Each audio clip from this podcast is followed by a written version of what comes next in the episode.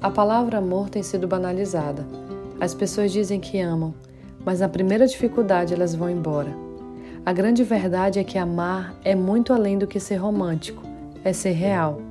Em 1 Coríntios 13 diz que o amor tudo sofre, tudo crê, tudo espera, tudo suporta. Não é sobre ser maltratado ou estar no lugar errado. É reconhecer que nem todos os dias serão bons, que o outro é imperfeito assim como eu sou e que nem tudo acontece do jeito que eu sonhei. E quando eu aceito isso, eu aprendo que amar vai muito além do sentir. Amar é permanecer.